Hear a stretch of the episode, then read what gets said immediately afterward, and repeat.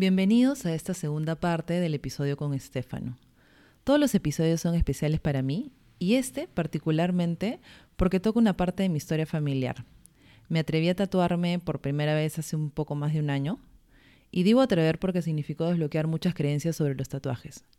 Tengo dos hermanos con casi todo el cuerpo tatuado y crecí desde niña escuchando comentarios asociados a estereotipos alrededor del tatuaje. Por eso me gusta tanto la historia de Estefano, porque ha creado un concepto artístico en la industria del tatuaje, rompiendo muchos paradigmas, y construido una vida que le permite hacer lo que más disfruta.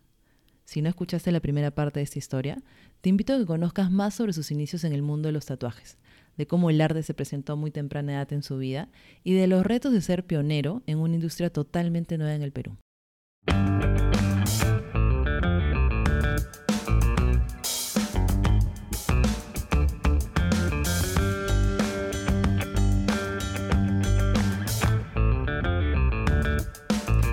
Soy Mónica Morriverón y esto es Despega Podcast, un espacio para tener conversaciones curiosas con mentes que piensan fuera de lo convencional, personas con proyectos de vida interesantes, profesionales que han apostado por lo que pocos se atreven. Vamos a entender el lado más humano detrás de esas ideas, emprendimientos y todo eso que hacen distinto al resto.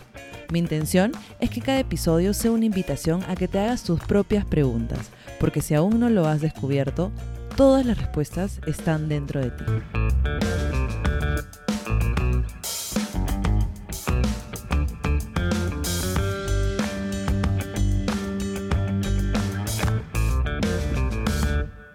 Claramente tu, tu, tema es el arte, ¿no? Este, y cuando hablas de esto del negocio, que, que, no necesariamente es, este, tú quieres crecer a nivel ya, no sé, pues, este modelo franquicia, pero sí creo que mm, mi pregunta sería si es que tú también, o sea, proyectas el negocio o más bien prefieres como que yo soy acá el creativo, el artista, y asociarte o, juntarte con gente que sea los que ven la parte más de business, ¿no? De, de, crecimiento.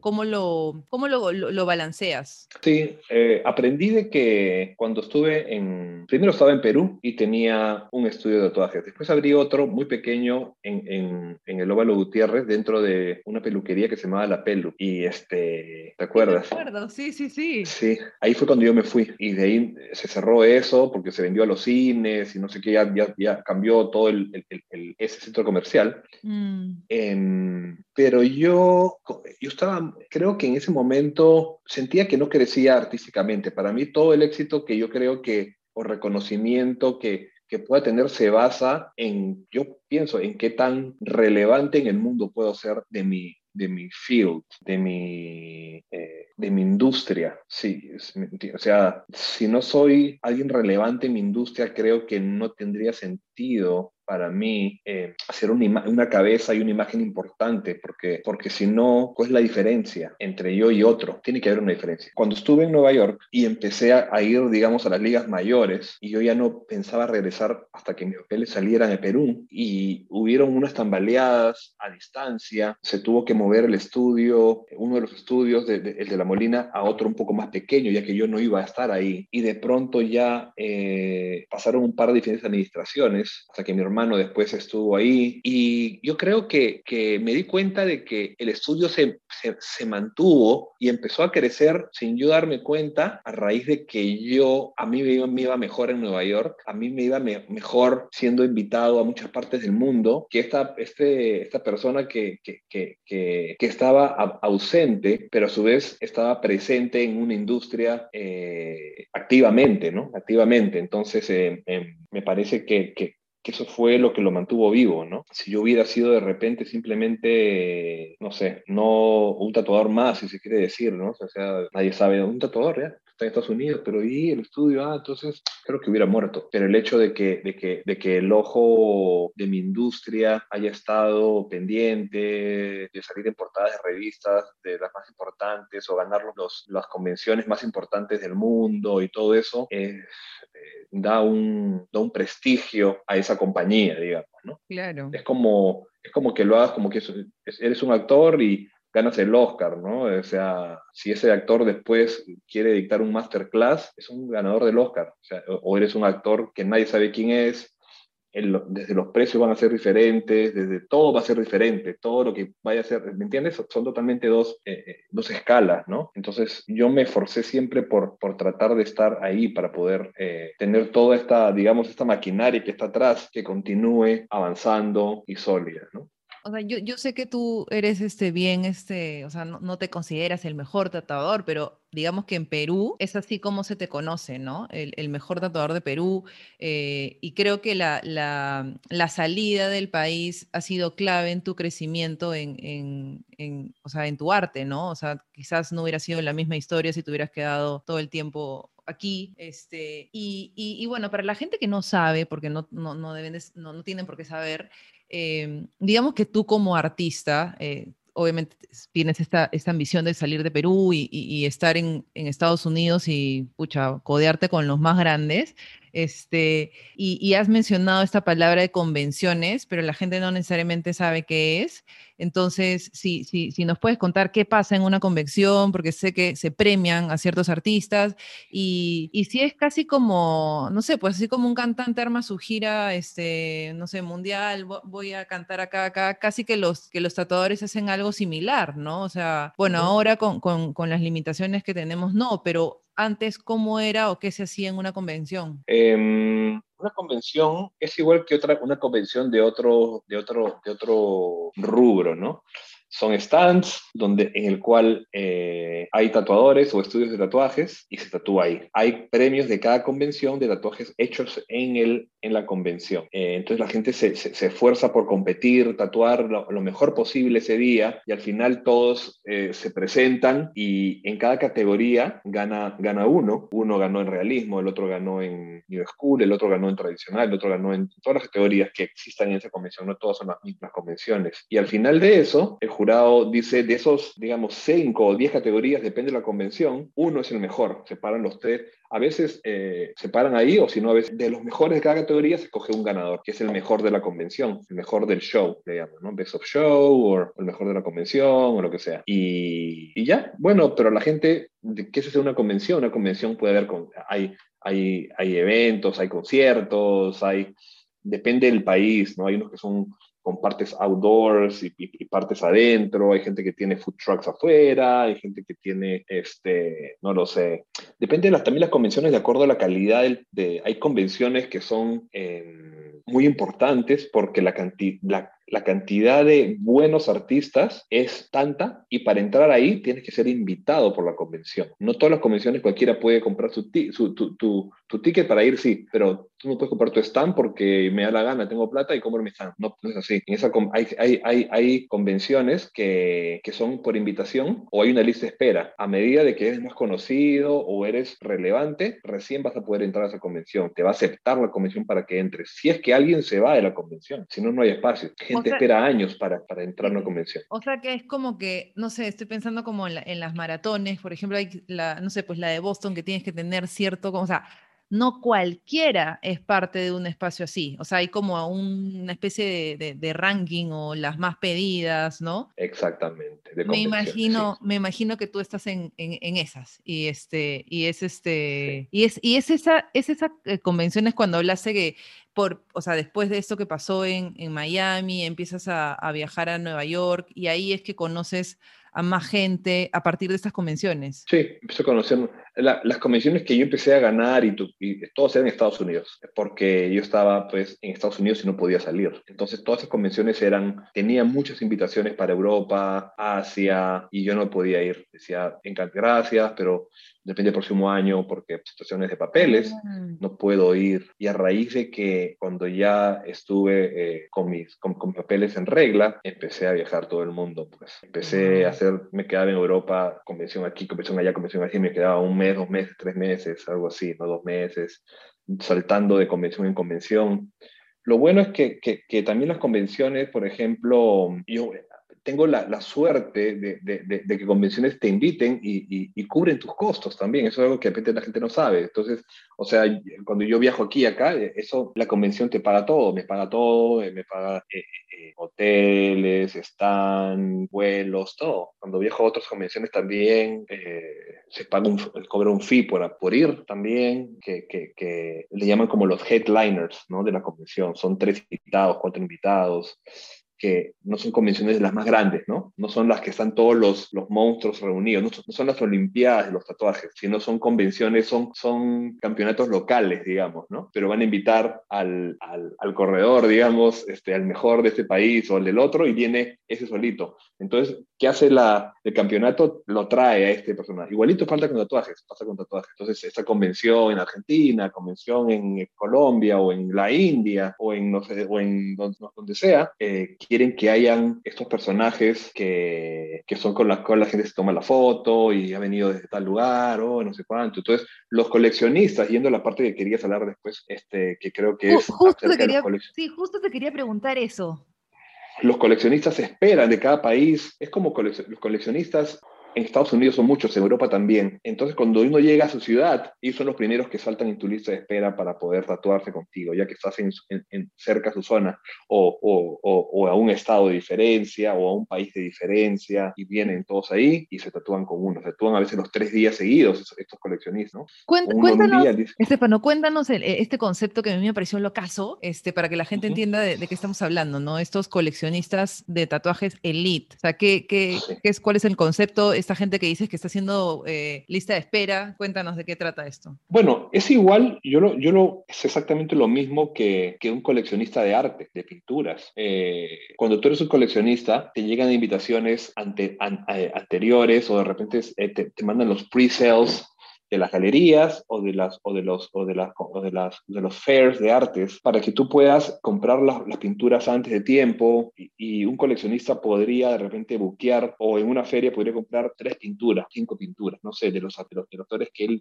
más que, que, que, quiere que estaban ahí no igual pasa con tatuajes entonces eh, estos coleccionistas esperan o buscan una convención en los cuales estén sus favoritos que quieren tener una pieza de ellos tatuarse una pieza de ellos entonces ya este bloquean su, su día de cada uno y ya pues, y hay varios coleccionistas que, que, están ahí eh, toda la convención tatuándose por los mejores y, y, son personas que definitivamente que tienen que dar mucho dinero porque no son baratos los tatuajes de, de, de, un, tatuador. Eh, es como un cuadro, igual que un cuadro, o sea. Pero ¿cuánto puede costar un tatuaje? Porque me imagino que no son piezas chicas, pues son grandes, ¿no?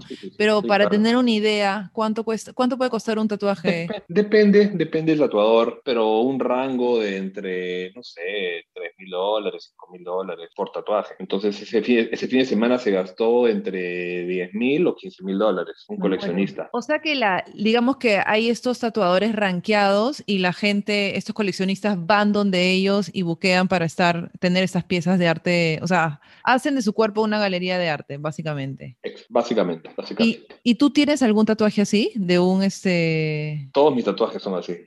O sea, tú eres un coleccionista de, de tatuajes tatuajes elite. Y tú a la vez eres un, tatuador, eh, de, de, estos coleccionistas. Y soy coleccionista de arte también. Ya. Tengo, tengo, en mi casa solo tengo piezas originales de pinturas de mis pintores favoritos. Eh, tengo todavía me faltan de unos cuantos que quiero, y, pero sigo coleccionando, ¿no? Eh, mm. tengo un aproximado de 35 piezas originales de, de, artistas este, que admiro, ¿no? Con eso califiqué como para estar invitado para todo Art Basel y todas las ferias, yo entro gratis, porque saben que soy coleccionista, tuve que someter toda mi lista de, de, de, lo que pertenezco, en qué galería los compré y todo eso ahí, entonces por eso tengo el acceso, digamos, a, por decirte, el día anterior a que abra, que abra Art Basel, me llega una invitación en una caja súper Pool, este, o el día que se abre para el público, yo entro una hora antes, por así decirte, ¿no? Hay un cóctel de bienvenida, todas las, eh, goyorías de un, para un coleccionista de arte, ¿no? Ya. Pero me gusta coleccionar, me gusta el arte, o sea, igual, mis, piezas también son de mis autores favoritos, de mis autores favoritos, tengo, podría mencionarlos todos y contar una historia de cada uno, pero, pero todavía tengo unas cuantas más que quiero coleccionar, ¿no? Oye, Estefano, este, y, y de ahí viene esta idea tuya de hacer la galería de arte estudio de tatuajes, o sea, la que hicieron acá en Lima, viene un poco de esta, o sea, esta combinación viene de esto, o es, es un concepto que ya existe en otras partes del mundo, o, o, o cómo... Es un concepto Sí, es un concepto que existe. El origen fue en, el estudio de tatuaje donde yo trabajé en Nueva York, se llama Last Rights Gallery, que era Last Rights Tattoo y Last Rights Gallery, que era la ah. galería de arte y, la, y, la, y la, el estudio de mm. tatuajes en el mismo, en el mismo local, ¿no? Que, más, que, que, después llegó a abrir otra galería que se llamaba Booth Gallery, que eran dos galerías en una sola locación, imagínate. Eh, con estilos diferentes de arte y todo.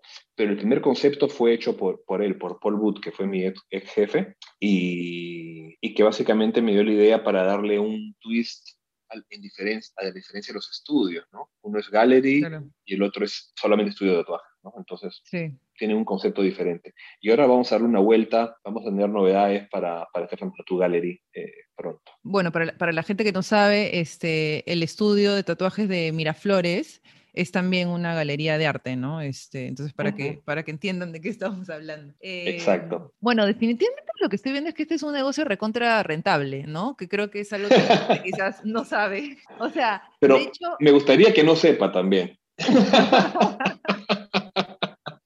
las buenas eh, épocas cuando, las buenas épocas cuando nadie sabía. Estefano, y, y, bueno, yo te contaba que, un poco la historia de este podcast es este, esta, o sea, la palabra de, despegar, este, bueno, tiene dos significados importantes para mí, pero uno es este, eh, como lo más conocido, que es este viaje que comienza y que en algún momento como que despega, ¿no? ¿Cuál crees que, ha sido dentro de toda tu carrera eh, ese, ese momento de despegue? Siento definitivamente que fue cuando me mudé de Nueva York cuando empecé a trabajar en las Rights. Para mí fue una validación para mi carrera, porque entrar a ese estudio era tan difícil, es muy, era, era, era muy difícil porque a raíz de, de, la pandemia cerró, entonces ese estudio no existe, eh, por desgracia, pero entrar a ese estudio era, es, era tan difícil, o sea, es como entrar a los profesionales en, un equipo de fútbol, por decirte, ¿no? O sea, pueden haber, no sé, un millón de futbolistas, todos quieren ser, pero ¿cuántos juegan? 11 nada más, ¿no? Es muy difícil era muy difícil. Y para mí llegar y entrar ahí, ya empecé a recibir invitaciones de todas partes del mundo, o oh, de Last Rights, o sea, que oh, tienen que estar, si estás ahí es porque Paul Wood te, te, fichó y te contrató y te trató, porque era, es, eres algo, algo que sale del, de, lo común, digamos, ¿no? Ahí fue el despegue. Sí, este, bueno, hace un ratito mencionaste que tienes un montón de tatuajes, pero yo quería, este, preguntarte específicamente de uno que, mm, que no sé si, bueno, no sé si, si nos puedes este, especificar de qué, de qué trata, porque hay gente que me imagino que no, no, va, no necesariamente va a ver, pero hay uno que se llama Corazón de Piedra. Ah, su madre. Sí, tengo aquí uno. Está en mi. ¿Qué significa ese tatuaje? Eh... es, un, es, un, corazón de Jesús, eh, de piedra. Eh, la razón por la cual me hice y en el estilo que, que no creo que se vea mucho aquí. Mm, no, no. Pero si le explicas mejor, por, por, si porque la gente quizás no lo... Eh, simplemente eh, porque, corazón de Jesús, porque yo vengo a un colegio, a veces me hace recordar un poco a la, a, la, estética del símbolo del corazón de Jesús, me encanta. Más allá de que sea o no creyente ni nada de eso, pero, pero como estética siempre me gustó, es muy simétrico, tiene varios elementos, me gusta. Eh, pero lo hice de piedra porque era algo que, que, que considero de que... Tiene roturas ese corazón de piedra y tiene luces que salen de adentro de la piedra. Entonces lo que simboliza para mí es que tengo siempre una como protección de mi corazón en lo personal, pero por dentro es muy puro, pero tengo una coraza que es muy difícil de que, de que entre alguien o que, o que o que, o que yendo muy personal, a que yo me enamore de alguien es muy difícil. Me puede gustar, puedo tener pareja, pero que yo me enamore muy difícil. Entonces eso significa. Te preguntaba esto porque, en, bueno, en, creo que es un tema que a mí me interesa, de hecho, personalmente, pero también ha, salido casualmente eh, con, con, otros invitados este tema de, de, cómo, o sea, porque sale de, de, o sea, de, lo que hacen y lo relacionan con a veces con familia, ¿no? Con quienes son, no sé, pues las personas que lo apoyan. Y, y yo, y yo no quiero como que pecar de sexista y hacerle las mismas preguntas solamente a mujeres, ¿no? Y también te la quiero hacer a ti. Este, La soltería ha sido una decisión que siempre tuviste clara, ha sido una decisión más de los últimos años, porque lo has descrito un poco de, de ahorita, ¿no? De, de este tema de, de enamorarte. Entonces,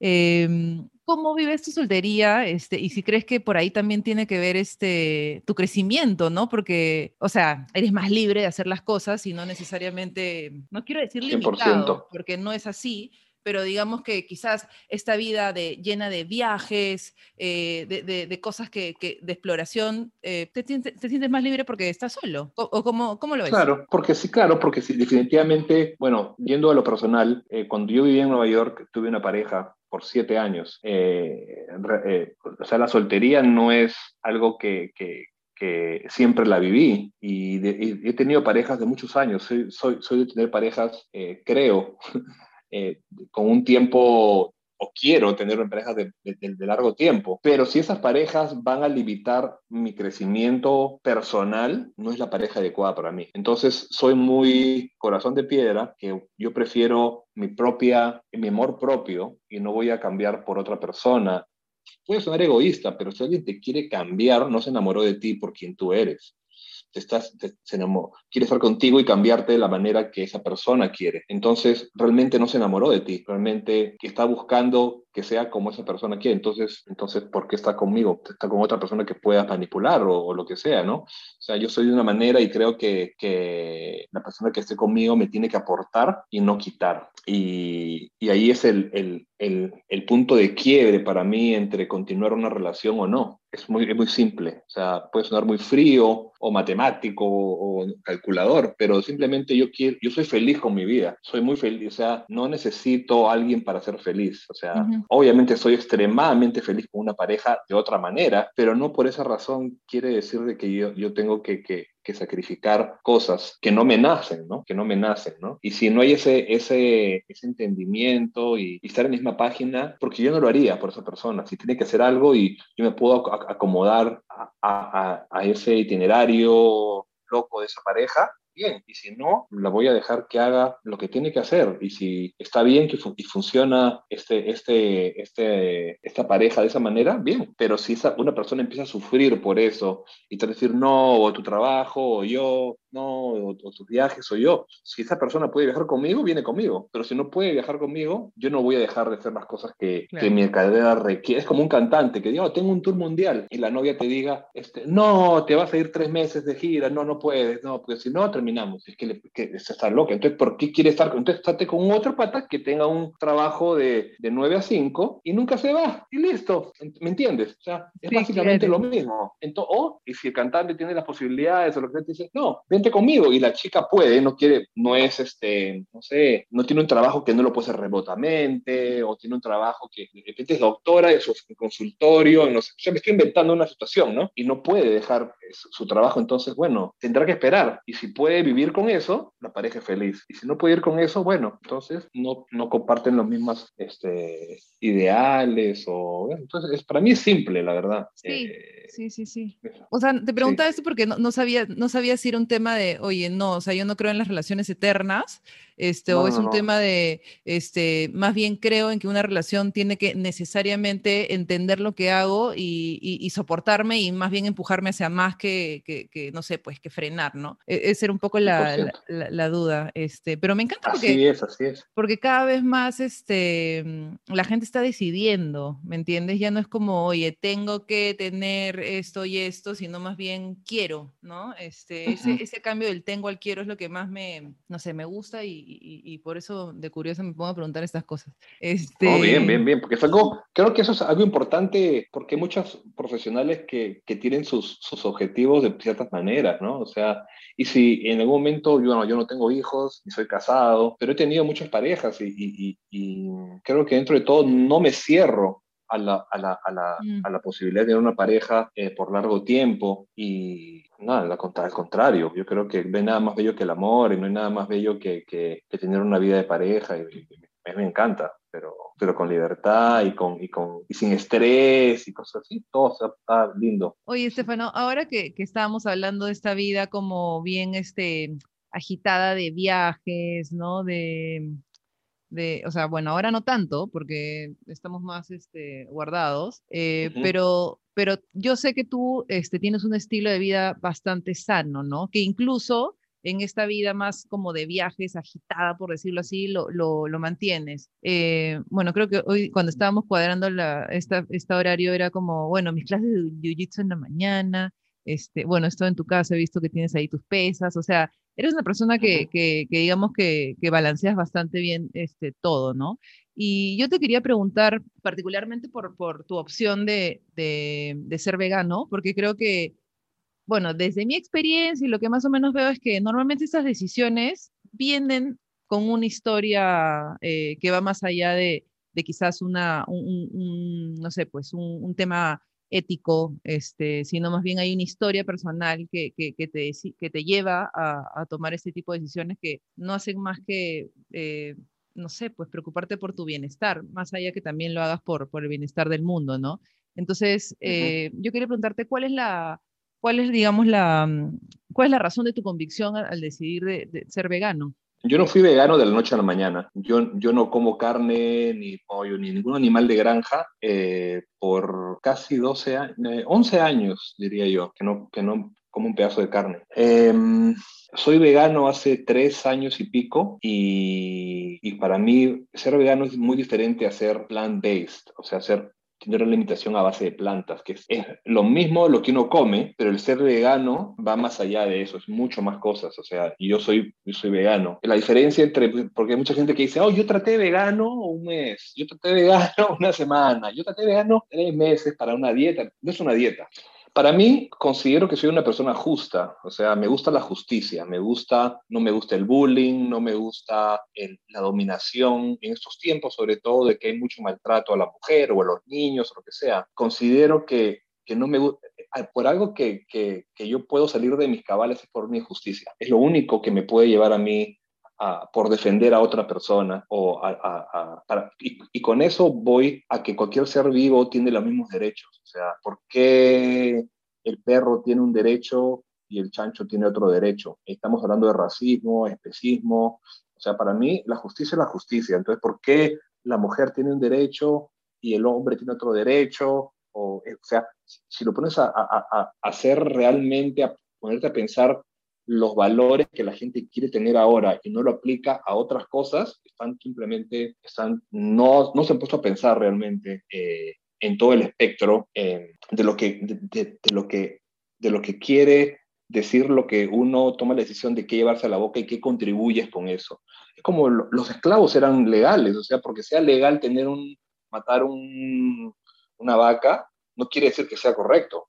O sea, porque sea legal tener gallinas esclavas o, o vacas esclavas para el beneficio de, de, las personas, no quiere decir que sea correcto. Eh, igual pasaba con, con, con, los humanos, habían esclavos, o sea, y era legal, no quiere decir que era correcto. Yo estoy seguro de que en unos años va a ser ilegal muchas de las cosas y todo está cambiando y, y, y, va a seguir cambiando. Solamente que la gente no, sea, no hace la conexión entre eso, o sea, la inteligencia de, de, de, un, de un, cerdo a un perro es, es cerdo más inteligente que el perro, o sea, ya solamente con eso, o sea, el cerdo eh, eh, tiene la misma, inteligencia que un niño de seis años, o sea, eh, cinco años. Entonces, tú matarías a un niño por, eh, por, para comerte porque sabe rico, buenas, un desayuno, sabe riquísimo. No, entonces, ¿por qué haces con, otra, con otro ser de la misma manera? O sea, para mí simplemente no tiene sentido, ya que salí de la, de la matriz. Cuando uno se vuelve vegano, uno ve las cosas de afuera. Es increíble. Yo nunca pensé que me sucedería. Y eso que no voy todavía a la parte de salud por la cual empecé. O estoy hablando un poco ya del veganismo en sí. Pero mm, para mí es lógica. Es simplemente lógica.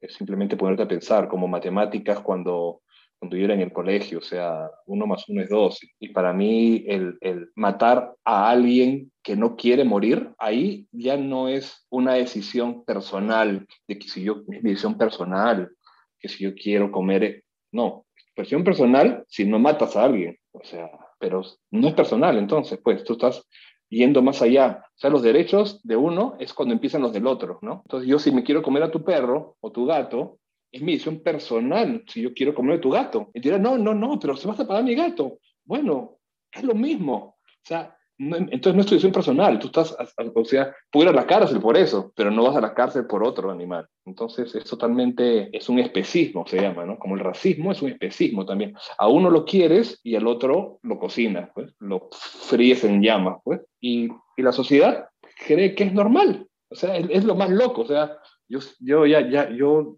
vivo con esto años y ya que me preguntas, lo digo para que la gente también, o sea, que la gente dice tocino, pero no piensa que hay que o sea, yo creo, tengo más este, afinidad con un cazador que mata para comer que alguien que compra para comer, por ejemplo. ¿no? Si, tienes, si tienes el coraje de agarrar tu, tu animal, cazarlo y comértelo y pelarlo y cortarlo y ver la sangre y todo lo que influye eso y no pagarle a alguien, hazlo. Pero si no tienes ese, esos nervios para cazar un animal, tú mismo matarlo, verlo en los ojos cuando está muriendo y comértelo, me parece que es injusto. Pues me explayé en todo ese tema y eso que no he hablado del, de, de la parte, que el veganismo solo, es una parte del veganismo, el o sea, y voy a ser corto con lo otro, o sea, la, la mayoría, el calentamiento global o, o, los fossil la mayor cantidad viene de, de, la agricultura animal. O sea, para empezar con eso, eh, los daños en, en, los, en los océanos, de todos los desechos que se botan, los ríos contaminados, todo el, el, exceso de animales producidos por el humano es innatural y no sostenible. Entonces, nunca en la vida fue así. Estamos en un, en un momento donde más que nunca se producen animales para, para consumo y hasta haciendo que el, que el, planeta esté cada vez más cochino, más, este, más todo, más producción, más, como en todo. Eh, y, la, y, la, parte, eh, y la parte por la cual empecé yo a dejar de comer animales fue por, por los eh, eh, pruebas científicas y, bueno, mi, a mi padre le dio cáncer, a mi padre le dio cáncer dos veces. En la primera, eh, el doctor le dijo que no debía comer carne, porque si comía carne de res, de res, que podía comer pollo, pescado, eh, pero si comía carne de res, este, a regresar el cáncer. Y mi papá siguió comiendo, y lo cuento eso siempre, mi papá siguió comiendo poquito, pero carne molida, no, poquito, pero no mucho, no como siempre, y le regresó el cáncer. Efectivamente, como el doctor le dijo, desde, desde ahí mi papá, yo le dije, papá, tú tienes que dejar de comer carne, porque el doctor ya te dijo que te va a volver la enfermedad por eso. Y no solamente por, por, porque la carne sea mala, es porque es que la gente no se pone a, a, a, o no se informa muy bien lo que se mete a la boca, ¿no? Y con eso no quiero decir que, que, que la industria de los vegetales sea pura y, y sea este, la perfecta, porque también hay muchas cosas que tienen pesticidas y cosas así, pero lo mejor es comer orgánico y bueno, en fin, dentro de las posibilidades de cada uno eh, se alimenta de la mejor manera posible, ¿no? Pero la crisis mundial que hay de, de antibióticos, de resistencia a los antibióticos, es, es, es una, esa es una pandemia que existe por mucho tiempo. La, el 80% de los antibióticos del mundo van a los animales para que no se mueran. Entonces tú consumes todos los días con tu, con tu plato antibiótico. De la misma manera que la gente consume B12, que es inyectada o dado en suplemento en los animales porque ya no existe en su forma natural, de la misma manera consume todos los días antibióticos. Cuando tú vas al doctor y te da algo, ese antibiótico ya no, ya no te hace tanto efecto, ya. Porque todos los días consumes antibióticos. Las hormonas de crecimiento que tienen los animales, porque mientras más rápido crezcan, más rápido pueden vender, no te conviene tener una, una gallina este, creciendo seis meses. Si en, tres semanas ya calzó un, alcanzó el tamaño que la cual puedes matar y venderlo rápido, entonces es hormonas de crecimiento. Tienes cáncer, tienes hormonas de crecimiento consumiéndola, te va a crecer el cáncer. ¿Por qué todo el mundo tiene cáncer ahora? Porque comes, comes hormonas de crecimiento todos los días. Entonces, eh, yo no quiero meterme esas cosas a mi cuerpo y no quiero que me dé cáncer, no quiero eh, sufrir de las enfermedades hereditarias, que la gente dice, oh, mi papá sufrió de eso, o mi mamá le tiene esto, pero es porque tú comes lo mismo que comen tus papás, y toda tu vida comiste, si tú no cortas ese, esa cadena, vas a sufrir exactamente los mismos males. Entonces, esa es una de las razones por las cuales eh, dejé de consumir eh, productos este, de granja, ¿no? Más allá de, en ese, en ese tiempo no, no era vegano 100%, ¿no? Pero, pero sí puedo seguir hablando todo el podcast de esto, ¿ah? ¿eh? Me pongo sí. pasional porque lo vivo, lo, vivo, lo, lo, vivo día a día, ¿no? Lo vivo día a día. Y, y este, bueno, ya. Pregúntame otra cosa. Escucha. No, me has dado una clase de veganismo, este, chévere. Chévere igual saber porque normalmente hay mucha pasión detrás de, de, de defender un estilo de vida, ¿no? Y, y, eso está bueno que la gente también lo entienda. Este, y creo que también cuando es compartido con gente que, con la gente con la que más quieres, como tu familia, es como más fácil o llevadero porque, no sé, yo siento que la comida es algo que está en todas partes, ¿no? O sea, es como el centro de muchos espacios, de muchas reuniones, celebraciones. Entonces, eso quizás le ha quitado un poco de conciencia. Estamos más en automático que, que, realmente entendiendo qué es lo que estamos compartiendo de ese momento. Entonces, está, bien que, que, te hayas explayado. Este... Sí, porque, porque, al final las tradiciones no quieren decir que sean, están bien también. Es como que es tradición las corridas de toros, entonces hay que mantener la tradición. Es tradición comer pavo en Navidad, hay que mantener la tradición. O sea, las tradiciones no siempre son, son, son, son, son correctas, ¿no? Sí, también yo creo que, bueno, no, no vamos a seguir, pero solamente para cerrar, yo creo que también hay una industria detrás que te está diciendo qué hacer. Cuando tú hablaste, bueno, yo salí del Matrix, es eso, ¿no? Es como darte cuenta que, que hay muchas de sus acciones que no son tan eh, libres, que en realidad estás este, recibiendo una manipulación constante de, una industria que te dice qué comer, qué vestir, este, no sé, pues qué pensar casi. Entonces, eh, creo que cuando, cuando despiertas un poco y te das cuenta y de, todo eso es que empiezan a, generarse cambios. Y, yo quería igual tocar ese tema porque eh, me parece interesante cuando la gente empieza a cuestionarse eh, lo que pasa en el mundo y cómo también puede eso inyectar bienestar a su vida, porque definitivamente lo que tú estás haciendo es tener una mejor calidad de vida.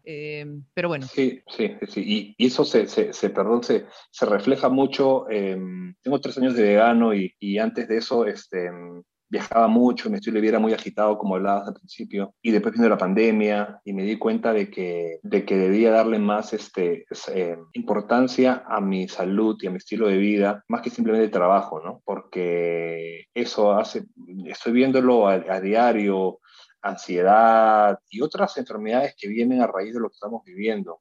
No solamente un virus, sino suicidios, depresión, todas estas cosas. Y el deporte es algo que, que, es, la, es, la, mejor manera de convertir cualquier tipo de depresión o ansiedad y es gratis, ¿no? Uno puede correr en la playa descalzo, o sea, y eso es el, mejor, este, este, suelta este, químicos que, que, que, activan, te ponen feliz, te ponen feliz.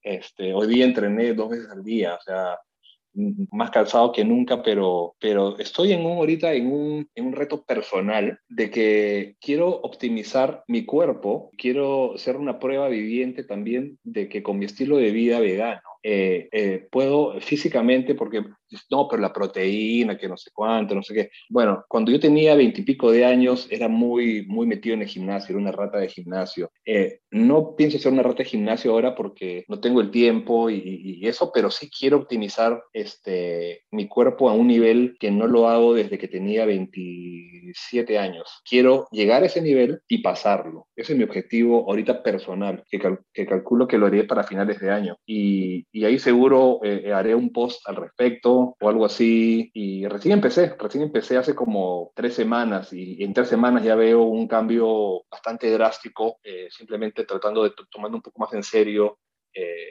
mi físico, ¿no? Y cómo una persona a base de plantas puede mejor recuperarse más rápido, ganar más masa muscular que una persona que consume carne, y todas esas cosas, que es otro, otro, otro de mis proyectos personales, ¿no? Este, que, que me pongo metas yo solo, ¿no? Sí.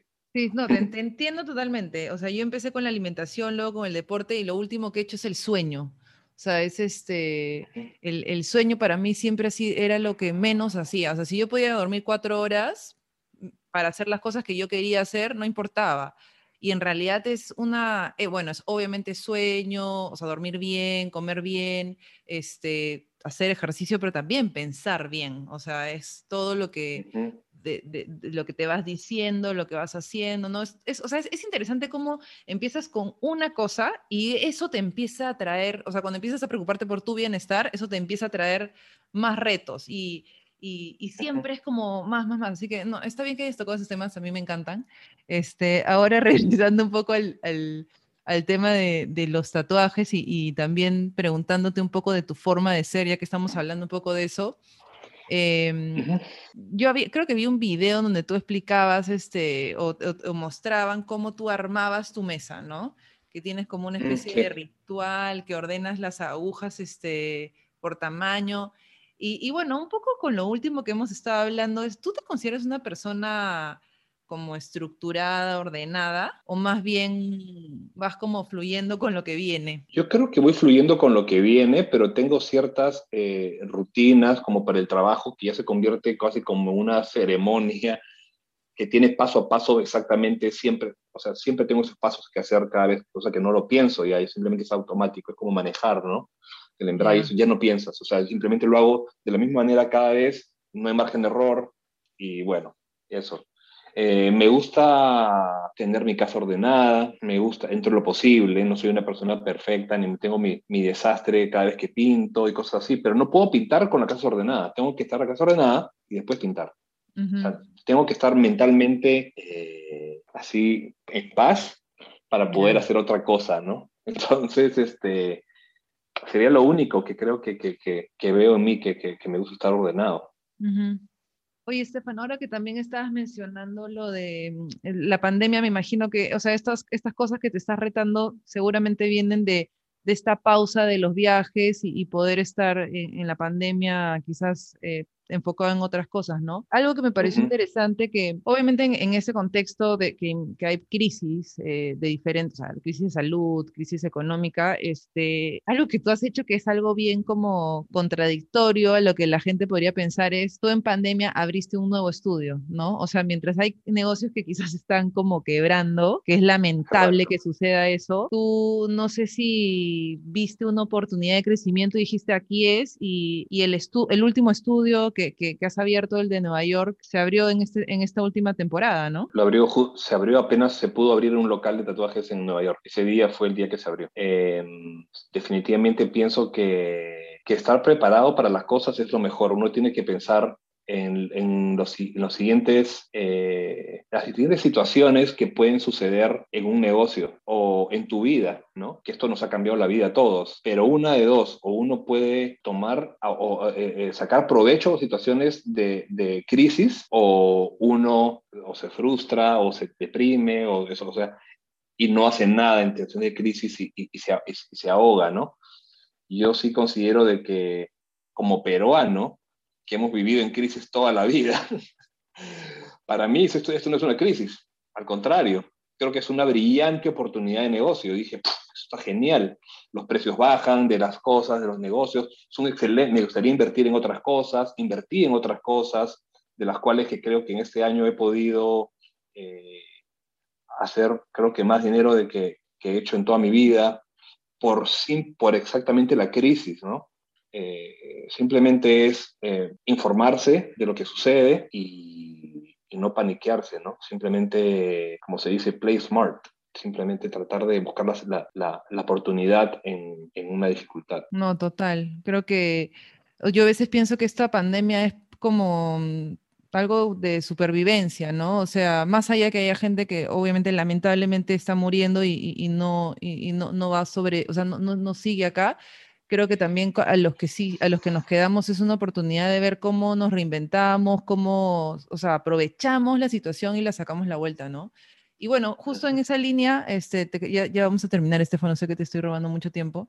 ¿Qué se viene? ¿Qué, o sea, ¿qué, ¿qué, proyectos nuevos tienes? Este, ¿qué, qué, ¿Y qué estás pensando? Para Perú, para Perú estoy con un proyecto muy grande de, de muy ambicioso de, de, relacionado al arte, que voy a hacer una colaboración eh, con un artista peruano, eh, con el cual eh, vamos a sacar muchas piezas este, muy bonitas, con, una exposición eh, y un libro. Eso ya te lo doy como premisa porque no lo he hecho en ningún lado. Eh, viene un libro muy bonito y, este, y ya lo verán. Es un proyecto muy separado del tatuaje. Eh, con el tatuaje, que es otro, otro, tema también, yo soy parte de la organización de dos convenciones de tatuajes en los Estados Unidos, en Nueva York y en California. Estamos también un poco estancados con eso, pero, pero ni bien se pueden hacer eventos con cantidad de personas, es, los tenemos ahí listos para, para reactivarse, ¿no? Eh, y de ahí otros proyectos también, como contaba en el estudio de Perú, en la Gallery, vamos a hacer algunos cambios muy chéveres. Y bueno, y viene otro cambio también en La Molina, que también está en, ahorita cocinándose y está casi listo para lanzarse. Eh, todas cosas positivas, siempre, siempre estamos haciendo algo para, para mejorar. Imparable, Estefano, ¿eh? me encanta eso.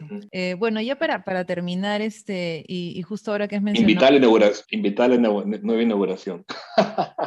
Como nueva. Bueno, cuando llegue su debido momento. Ay, ay, ay. Este, tengo dos preguntas ya para finalizar. La primera es, ahora que has hablado de, del estudio de, La Molina, que es donde tú empezaste, el, primer, el primer estudio, ¿no? Em, si tú regresaras atrás este, y, te encontraras con, ese Estefano de, la rotonda, este, ¿qué, consejo le darías? ¿Qué ¿Qué le dirías? Creo que hay muchos chicos que hoy están empezando o que quieren empezar en el mundo de los tatuajes, o mucha gente que quiere empezar en algo que no existe, ¿no? Que era lo que tú... Mejor aún. ¿qué, consejo le darías? O sea, ¿qué te, o ¿qué te dirías? ¿Me entiendes? Como que si, si, si, si pudieras regresar en ese tiempo con todo lo aprendido, ¿qué te dirías? Si realmente podría ser, realmente podría ser eso, simplemente le diría, estás haciendo lo correcto. Sigue, estás, estás yendo por tu camino, estás yendo por el camino correcto. No tengas miedo y dale con todo, nada más. No le diría más, porque no me gustaría influenciar. Si realmente sería físicamente podría decir, no diría más, y todo va a estar bien, le diría nada más. Mm, bueno, nos, hemos ido un poco al pasado y ahora ya con esta última pregunta te quiero ver un poco al futuro. Eh, empecé preguntándote quién eres y me gustaría cerrar preguntándote, con, eh, preguntándote ¿qué, quién quiere ser Estefano Alcántara en los próximos años. Simplemente quiero ser la versión, mejor versión de mí Con eso simplemente estoy bien. No quiero ser tan ambicioso de decir quiero, quiero dar al máximo de que mis posibilidades puedan dar. No, simplemente con ser mejor cada día, mañana, estoy bien con eso. Es un montón de días, es un montón de años. Entonces, simplemente ser mejor, nada más. Gracias, Estefano. ¿ah? Me, encantó, me ha encantado conversar contigo. Este, te robo un montón de tiempo, pero Tranquila. Y también le he pasado bien. Ha sido casi una terapia.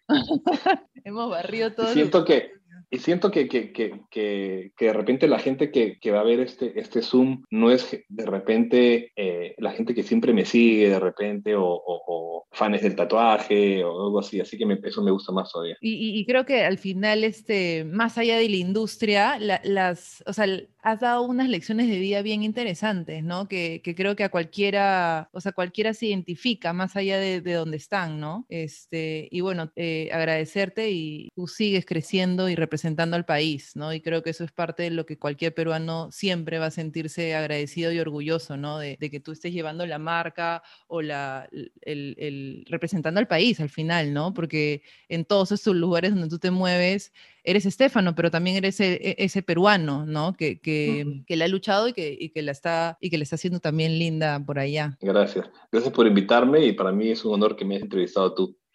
No, para mí ha sido, ha sido lindo este, conversar tanto rato. Muchas, muchas gracias, Estefano, en serio. Chévere, chévere, cuando quieras. Estoy acá de nuevo.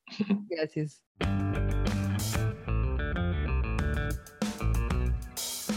Si te gustó el episodio, compártelo. Despega está recorriendo el mundo gracias a ti. Si escuchas este podcast por Apple Podcast, puedes suscribirte y dejar un comentario. Hasta el próximo lunes.